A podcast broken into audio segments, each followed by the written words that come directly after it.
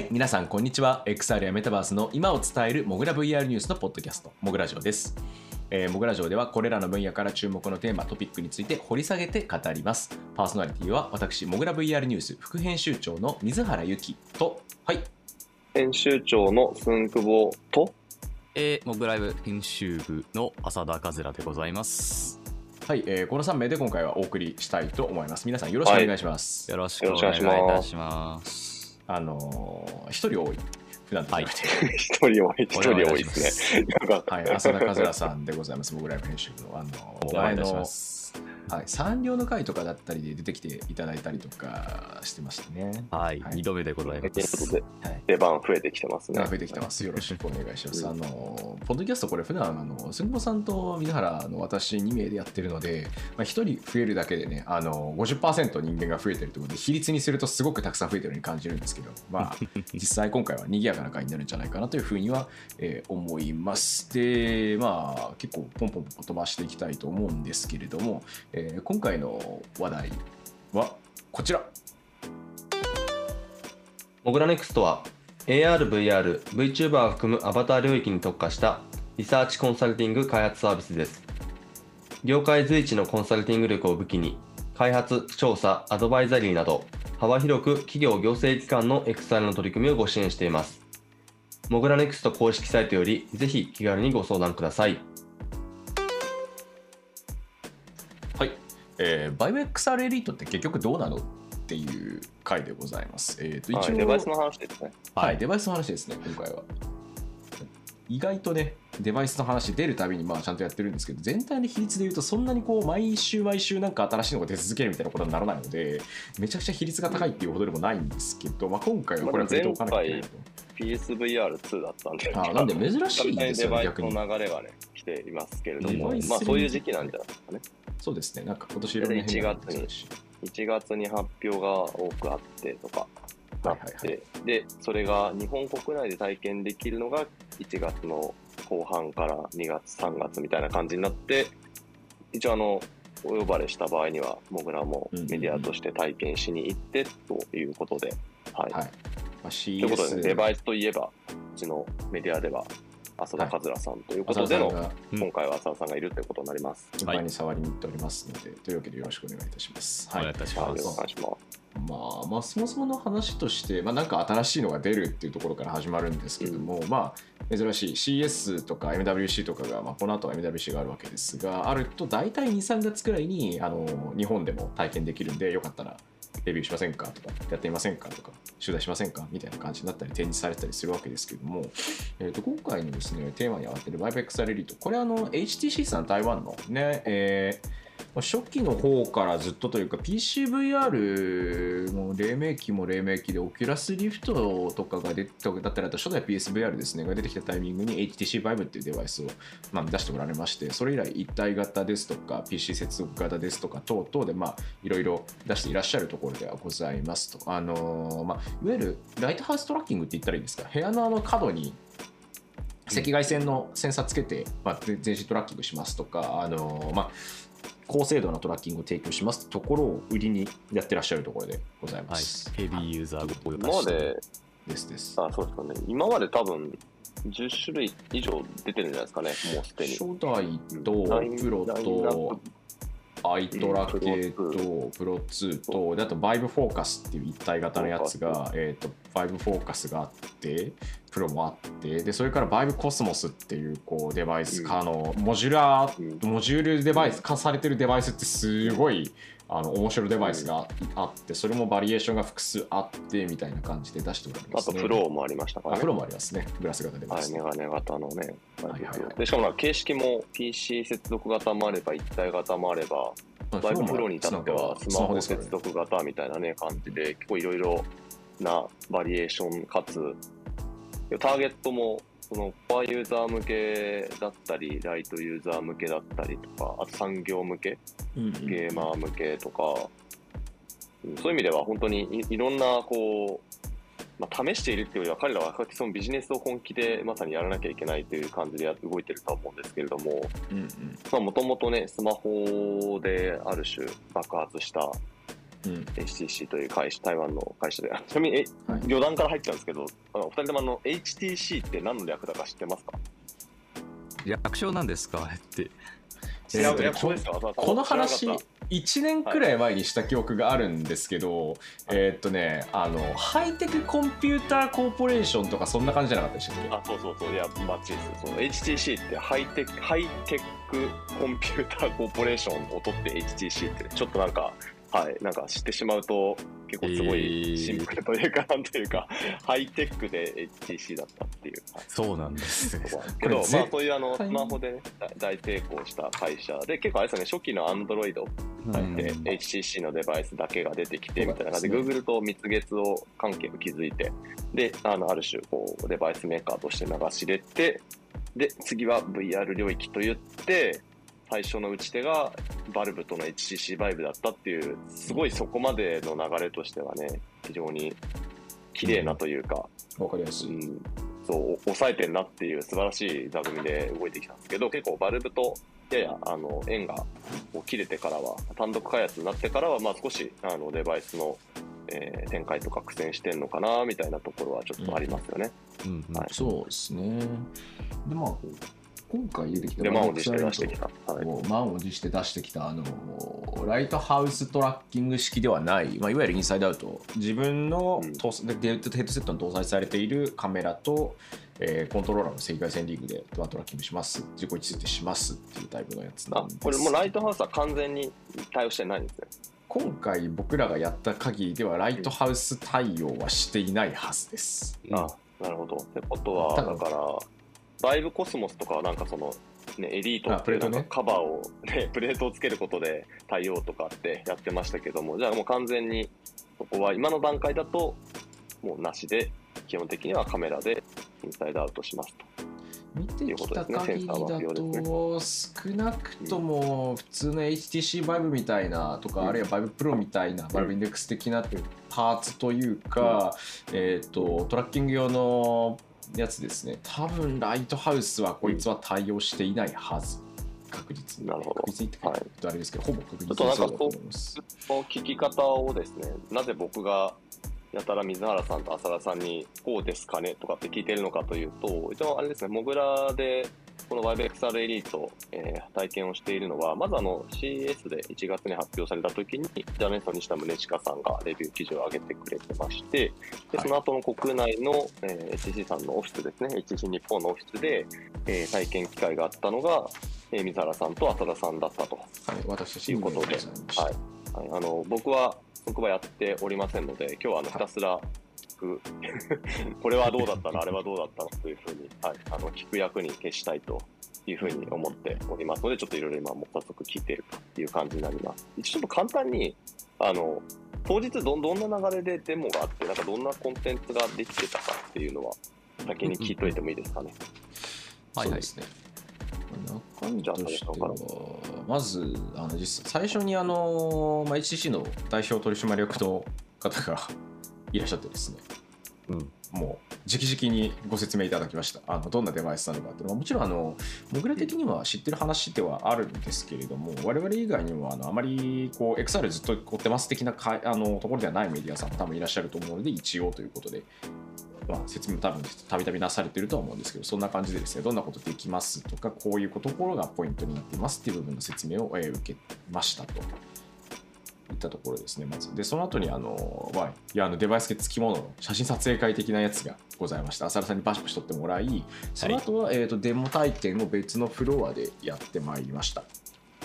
3つですね。そうですね、まあ。HTC ジャパンの6階に相当するところなんですが、あちょっと上のところですね、フロアの。めちゃくちゃいろいろとおもちゃが置いてある面白い部屋面白かった。えーはい、まあ実際あの、コンテンツとしてはですね、えー、とグラスいわゆるこの VIVE XR Elite でデバイス的に結構面白いところが、まあ、あって、えー、と変形合体するみたいなニュアンスなんですけど、普通の、まあ、一体型の VR ヘッドセットとして使えるっていうのはもちろん、後頭部のバッテリー部分を外して、でそれから専用のアタッチメントパーツをつけること、ちょっとつけることで、えーとバイブフロー的なデバイスとしてグラス型かつ、えー給電を別のところで、えー処理するタイプのデバイスとして使うこともできると。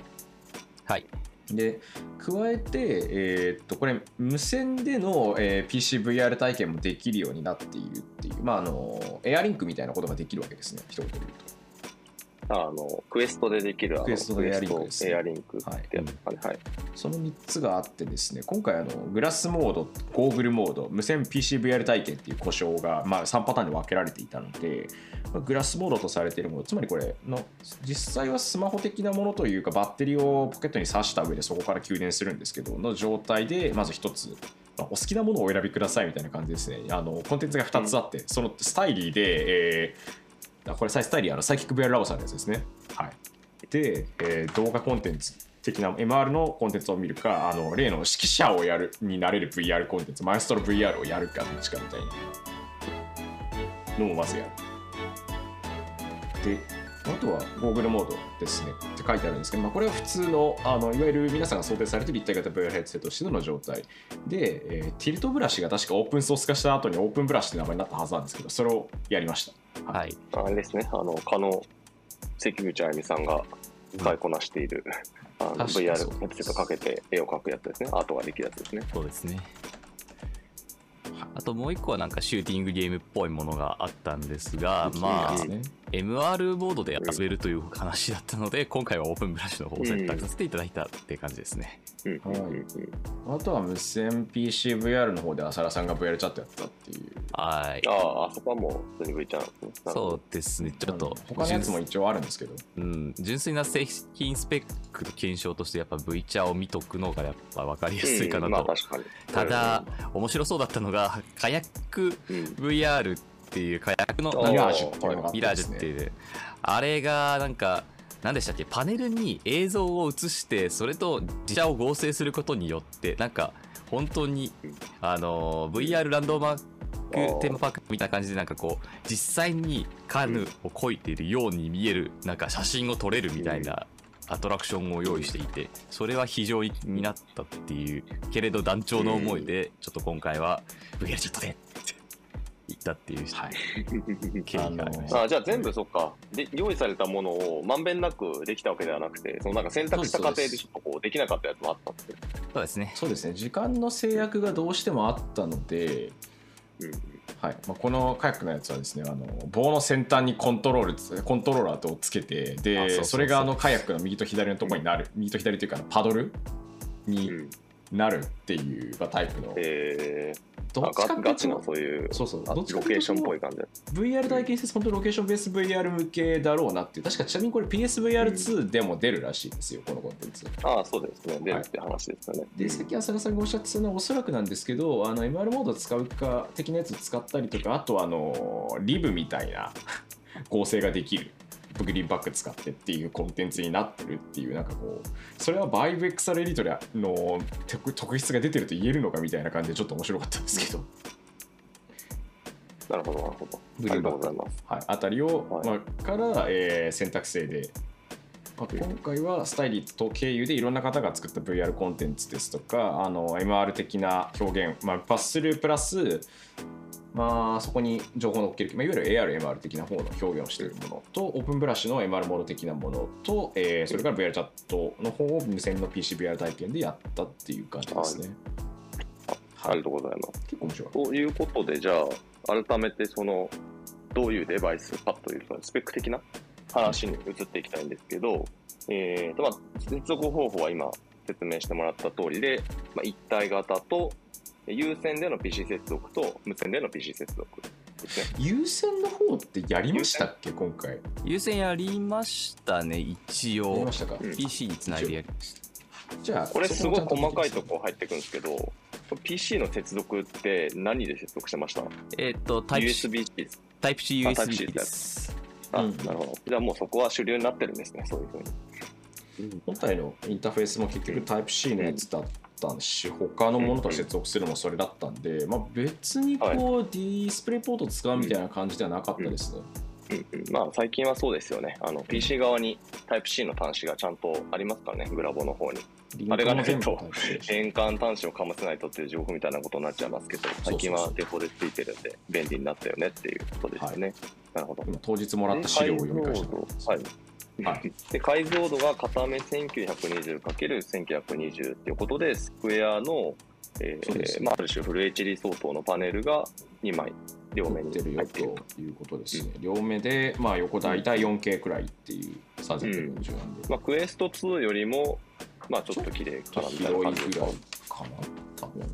まあ、クエスト2自体も広いっていうか、うん、まあ、あれもちょっとパネルの書き方と実際の視野角から見えるパネルの画素数が微妙にずれてるんで、うん、本当にあの書き方でいいのかっていう問題はありますけどね、クエスト2は。あまあ、なのでそうですね、なんかお二人にやっぱ聞い聞いておきたいのは、これ多分総合点だと思うんですよ。だから、解像度が上がって、視野角が広がったら、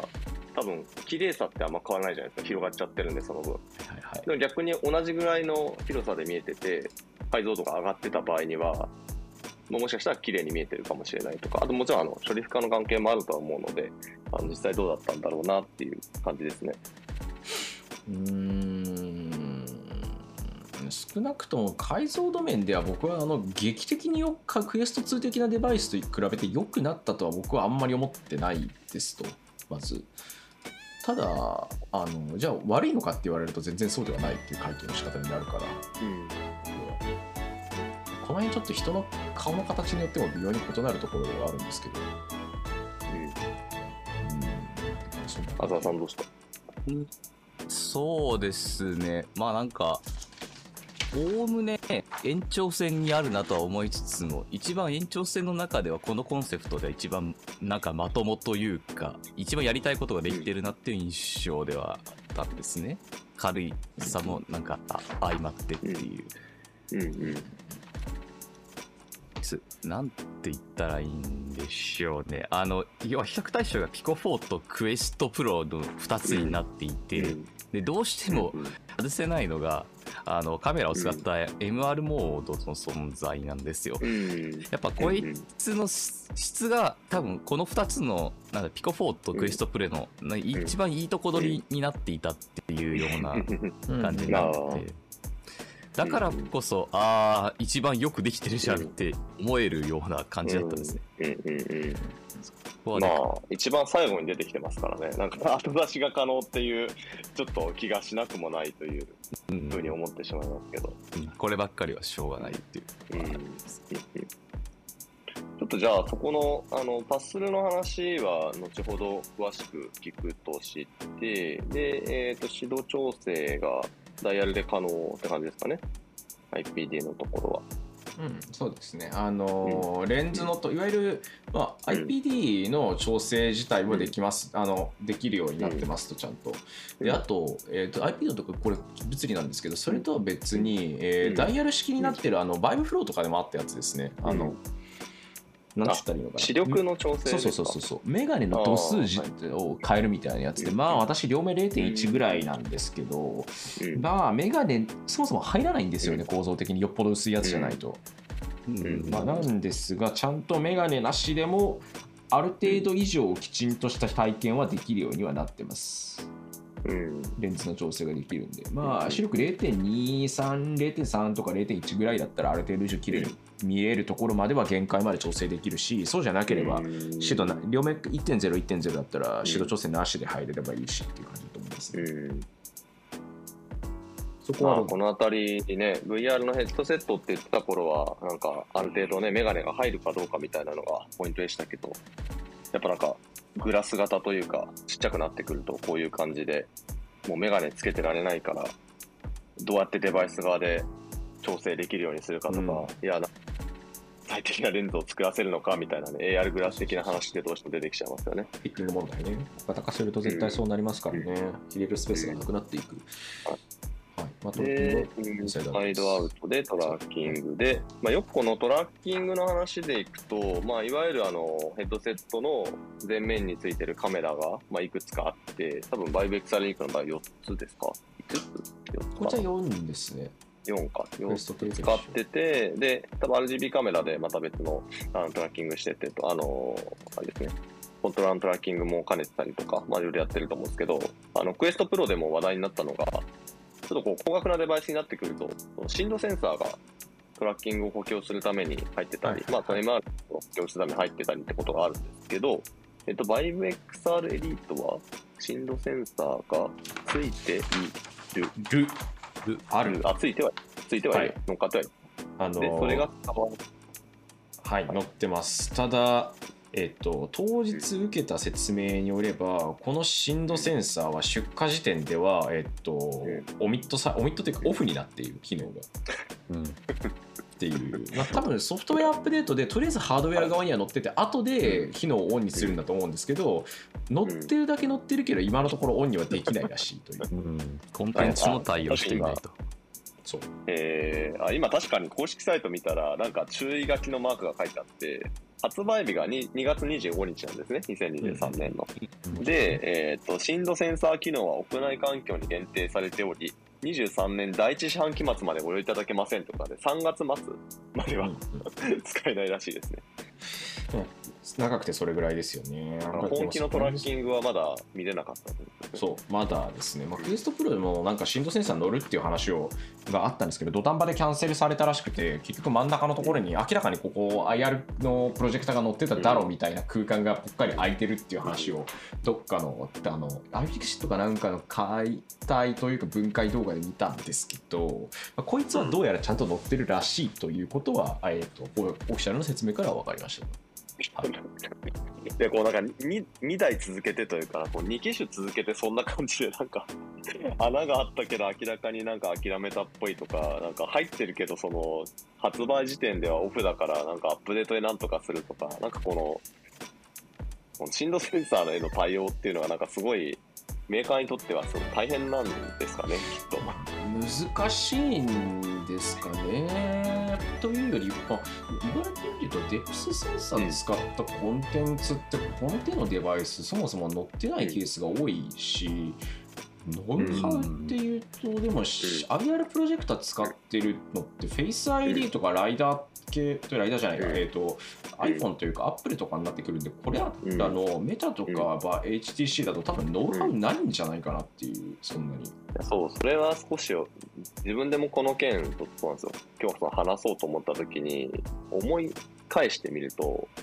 そのいわゆる画像認識ベースで、まあ、スラムって呼ばれてる技はい術があるけけど、まあ、あれでね、ポジショントラッキングしてるっていうのが、インサイドアウト型のカメラ。で、えー今通常のカメラですね、カメラで、えートラッキングしてる方式かと思うんですけど、確かにその組み合わせの、振動センサーとスラムの組み合わせで、その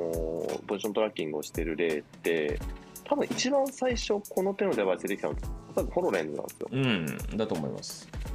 そうホロレンズで、えーまあ、点群も取りながら、えー画像認識ベースのところでも補強して、あのトラッキング精度をあのかなり高めていくっていうのをやってたかと思うんですけど、まあ、ホロレンズは、知ってる人は知ってると思いますけど、まあ、めちゃ高いということもあって、なかなかその一般的な価格帯10万円前後とかのデバイスで、両方が乗っかったことって、多分そういう意味ではあの iPhone ぐらいですかね。iPhone まあ、あれのもライダーとき、あまあ、あとはあの Face ID 向けのデプスセンサーはありますけど、あそうそれライダー、ライダーって振動センサーなんで、ライダーと、あとその、まあ、別に iPhone ってあの別にプロマプロシリーズじゃなくてもうん。AR 使えるじゃないですか。なので、はい。画像認識ベースのやつとライダーを組み合わせた、あの、空間認識になってるんですよね、プロシリーズって。で、とかって考えていくと、なんか確かに、あの、比較的めちゃくちゃでかいテック企業が、まあ、かなりその多分 R&D をしまくった上で精度を高める、そのちゃんと両方の、あの、空間認識をこうすり合わせるっていうのを多分やってるはずで、そういう意味では、まあ、メタだったりとか、あの HTC がまあ HTC 単独でやってるのか、あのプロセッサー作ってクアルコムと一緒になってやってるのかちょっとわかんないですけど、まあ、別系統でアルゴリズム組もうと思ったら、ちょっとこう R&D 頑張んなきゃいけないんだろうなって思いますね。でまあ、おそらくそれが間に合わなかったというか、うん間に合わせるのも大変そうだしという気はすごくしますね。多分そのあたりを、あとそもそもそれをやってあの、まあうん。トラッキング制度でもあるんですが、うん。まあ、トラッキングって言っちゃっていいのかな、えっと、現実空間側の例えばオブジェクトの凸凹が分かるとか、形状が分かる、うん。あのより画像からの、ね、カメラからの取得以上に分かりやすいとかそれが分かりやすいというか精度が得られた時に何すんのっていうところが問題があっうんて、そこら辺がまだなんかこう微妙な空気になっているところあるなとは思いますね正直。まあコンテンツがないですからね。はいなんであのワールドビヨメタのあのクエスト2とプロプロに載ってるあのワールドビヨンドみたいな感じのやつとかがもっと分かりやすくあったりこうするのセンサーと画像認識組み合わせるとこんだけ面白いことできるんだぜっていうのをバチッと出してあげないと多分みんな分からないし、でそれをやるのは大変なんそれを作ること自体もさっき言ったようなアルゴリズムというかソフトウェアの開発の部分も大変なんだろうなということが、えー HTC のこの一件からもメタのクエストプロの件からも伺い知れる、まあ、クエストプロのはコスト問題とかあるのかもしれないですけど当然はい。そうですかね。いや、だから本当に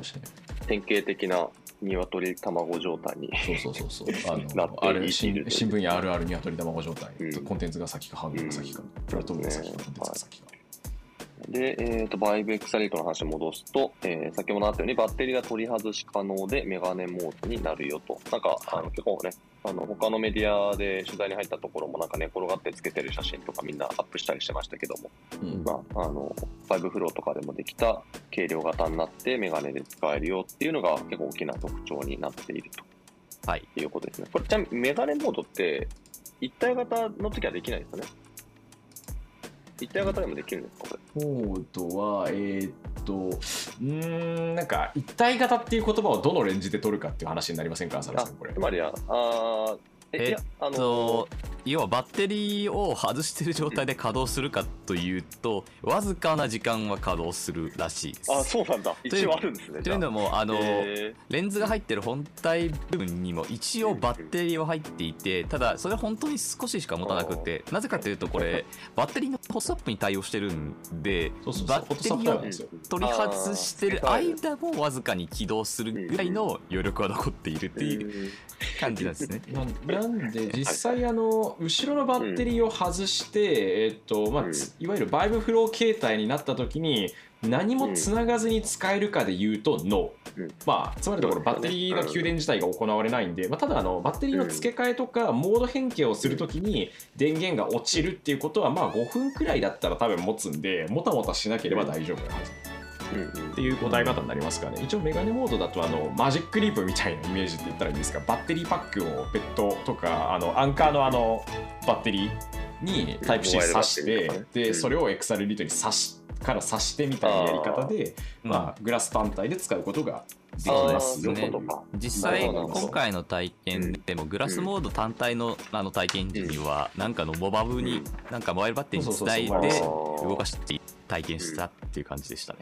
ああ、そういうことか。そうかうん。そうかだから別に優先といっても、別に常に PC につながなきゃいけないわけではなくて、うんバッテリーを、バッテリーにつなぐ優先接続するっていうのも、まあい、いけるってことですね。そうですね。本体に一応 XR2 乗っててストレージもメモリもコンピューティングの機能も全部入ってるんで、給電さえできれば、えっとグラスモードでも機能する。で一体型モードというかこのゴいわゆるゴーグルモードっていう彼らは呼んでるんですけど の状態にする理由は後頭部にバッテリーが入ってるからっていう、はいはいはいはい。はいまあ、あとはカウンターウェイトの役割も果たしてるんで、うんまあいろいろ機能的にはてんこ盛り状態になってるっていう感じですね。うん、なかなか興味深い方式ですね、この辺りは。あとね、これ1個気になったんですけど、浅田さん、これあの公式サイトだと、バイベル XR エリートのヘッドセットって、ヘッドセット本体とコントローラー2つ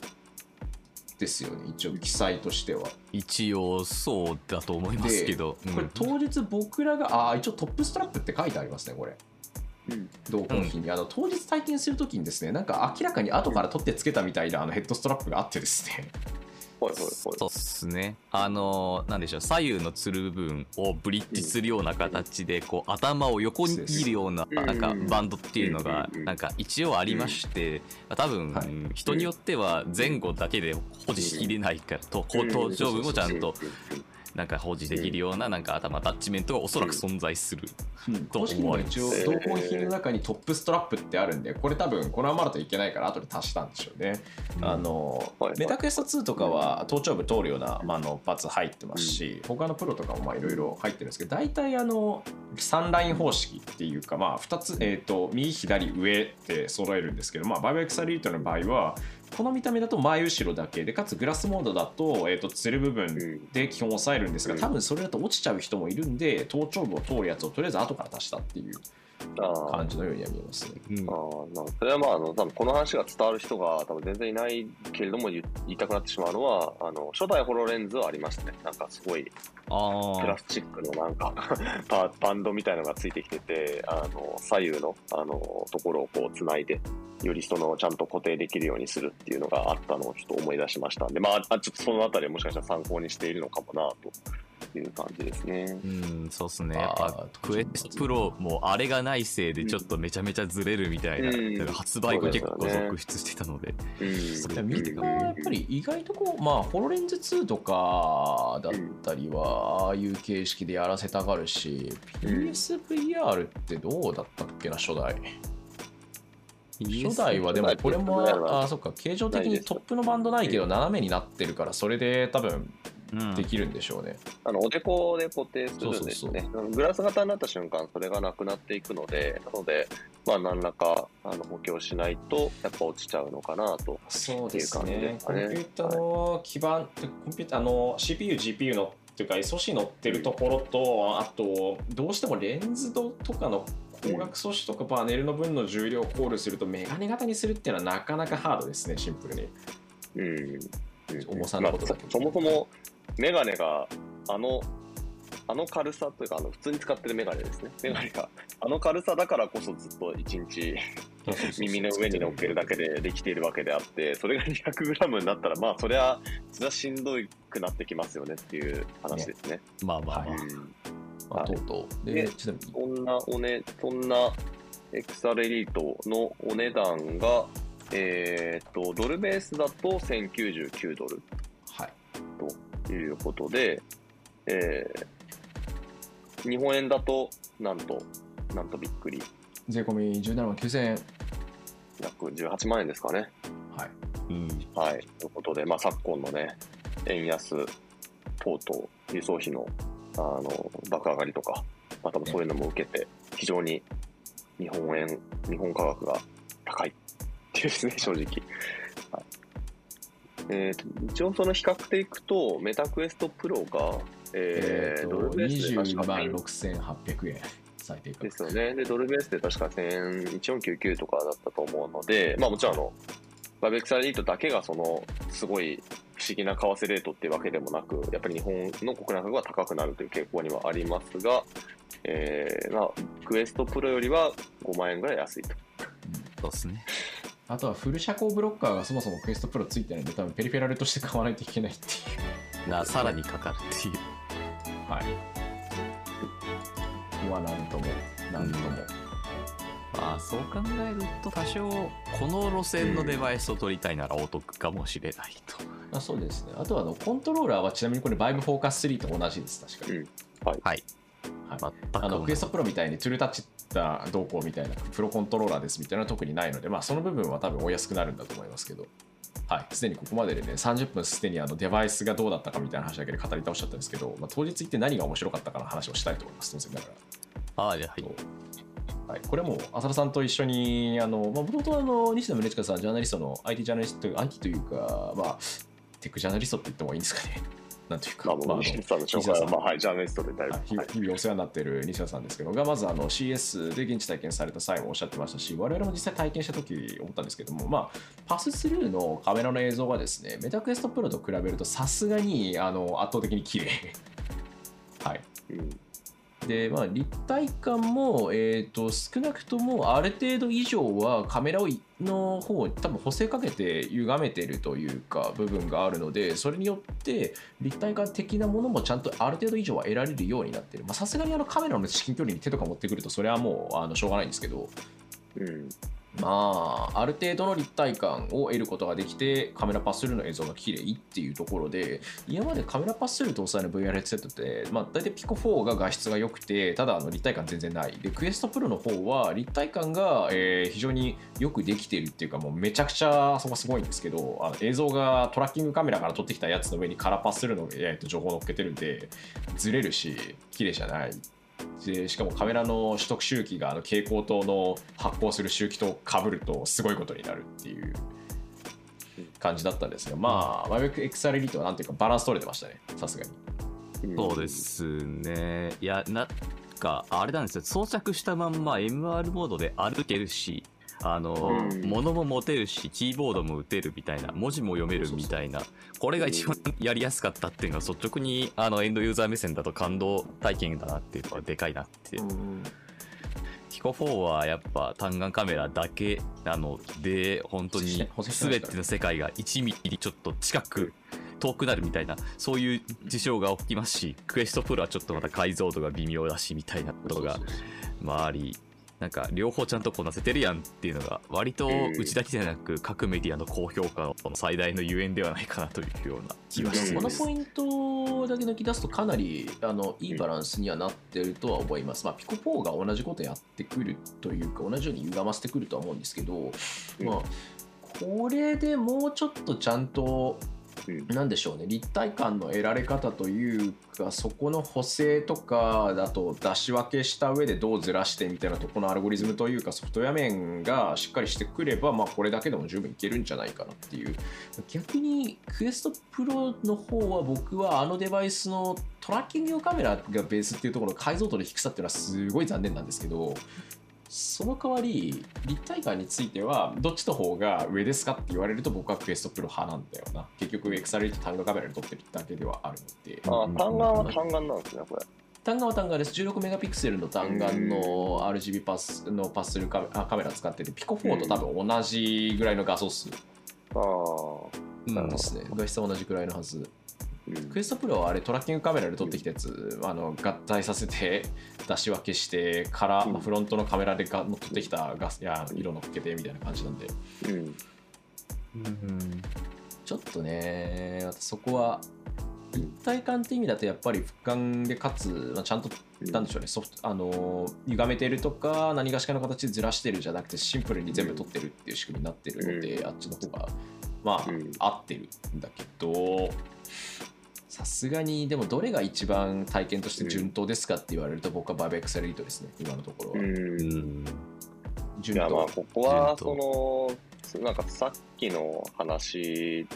の延長な気がするんですけど、やっぱその、この MR モードっていうのが、な何で価値が生まれるのかっていうのが、やっぱり分かんないじゃないですか。うんうんなので、結局、MR モードを使うと、みんな何が嬉しくて、で、それがある種、このデバイスにとっての、その、機能としてはあるけど、それをちゃんと活かした体験になる。まあ、それがあの、エンターテインメントのコンテンツなのか、あのもしくは本当に業務用なのかわかんないですけど、なんかそういうところが出てこないと、その、どの部分が一番求められるかがはっきり定まってないので、世の中で。だから、まあ、あの、綺麗さとか、そう、立体感っていうのも、あの、基本的に僕らも仮説じゃないですか。そこが優れていたら、それは MR 機能として優れていると言えるのではないかっていうのを多分各メーカーも考えて、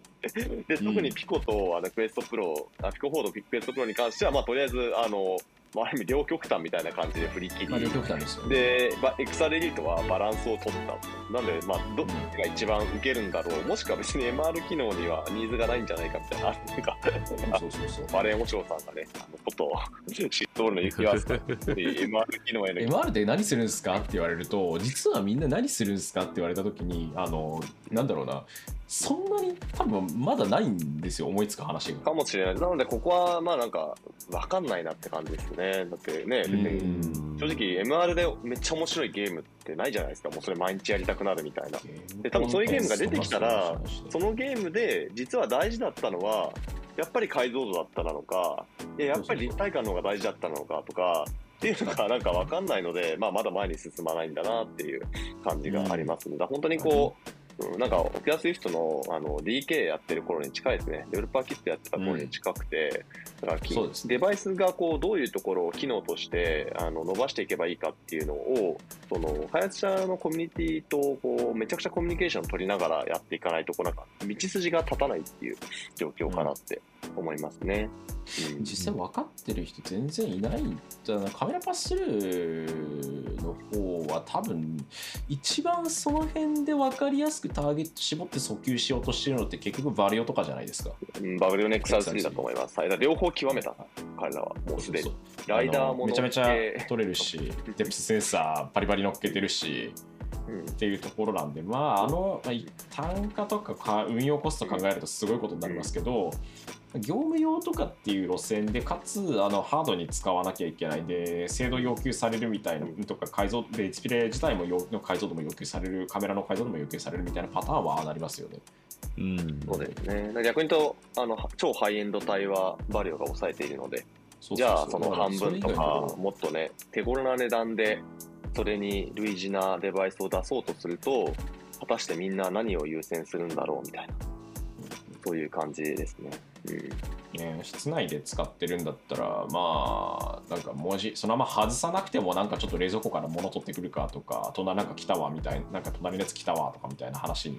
対応できると嬉しいみたいな話になるのか、まあ、それとも業務用とか仕事で軽く使うぐらいだったら立体感の方とかが重要視されるのかちょっとね今のところはみんなどういう形で答えを出そうと出すのかについてはまあ今はカンブリア紀ですよ。本当に。好き放題あとなんか面白かったポイントってありますか、まあ、面白かったとこそうですね。なんかいろいろと MR にこう集約されていくようなところが結構今回 XR エリートのなんかポイントってでかいくて、まあなんか VR 睡眠が、そうね、VR 睡眠ができるっていうのは本当ちょっとニッチな需要ではあるので、あの後ろの後頭部のねバッテリーをね外せばねグラスモードになりますからね。そうそうそうそうそうそう。フローでもできた話でもあるけどちゃんとインサイドアウトで事故でトラッキングできるやつでっていうのは偉い。あとはあの気になるのはそれでいうと暗い部屋でちゃんと動作するのかなっていうのが気になりますね。クエストができないから。多分こいつもしないと思うんだけど。まあ、気にしなくていいか。どのみちあのヘッドセットをかぶってる、つけてる間、目のあの正面のところから当然光あの映像として光が入ってきてるわけだから気にしなくていいだろうな。うんまあさすがに夜中に、ああ、でもわかんないな。ここまでくるともはやホームシアター感覚で使う人もおそらく出てくる可能性ってゼロじゃないとは思うので、夜中こう部屋暗くした状態でふっと起動してなんか画像を見るみたいなことができないとちょっと評価がまた落ちちゃうかもわからない。まあ、一応多分3ドフとして動かすこと自体は、えっと、クエストが確か3ドフモード持ってたのでだいぶ前から。そうですよね。なんか。そうそう病室とかで、あの病院にいる時にあのおばあちゃんが使ってるんだけど部屋が暗く消灯時間になると使えないから辛いですみたいな話をしていたらちゃんと3ドフオキラス5相当として使えるモードを後に足してくれたって話があるんですけど、まあ、多分こいつもフロー相当として使えるモードがあるははずというか、あってほしい、できれば。うん。かな。あれですよね、その、ちょっと、多分これ、聞いてる人がついてこれなくなる話だと思うんで、あの、この画像認識ベースでトラッキングをしていると、暗くなるとカメラが画像を認識できなくなってしまい、それによってトラッキングが飛ぶので、はい、デバイスとしてはトラッキングが飛んだ状態でユーザーに体験すると良くないから、トラッキングし直せっていう風に出て、コンテンツが体験できなくなるんですね。だから、それを、あの、まあ、回避するために、もうトラッキングは切って、頭の動きだけの3ドオフにすると、もうそのエラーも出てこなくなっていいよねっていう、まあそういう話がきっと XR エリートでもできるといいですねという話でしたね。嬉しいねっていう話ですね。はい。うん。第108回モグラジオ HTC の新 XR デバイス 5XR エリートってどうなの、えー、今回非常にたっぷりとお話しさせていただきましたので前後編に分けさせていただきますそれでは前編は以上となります。引き続き後編をお楽しみください。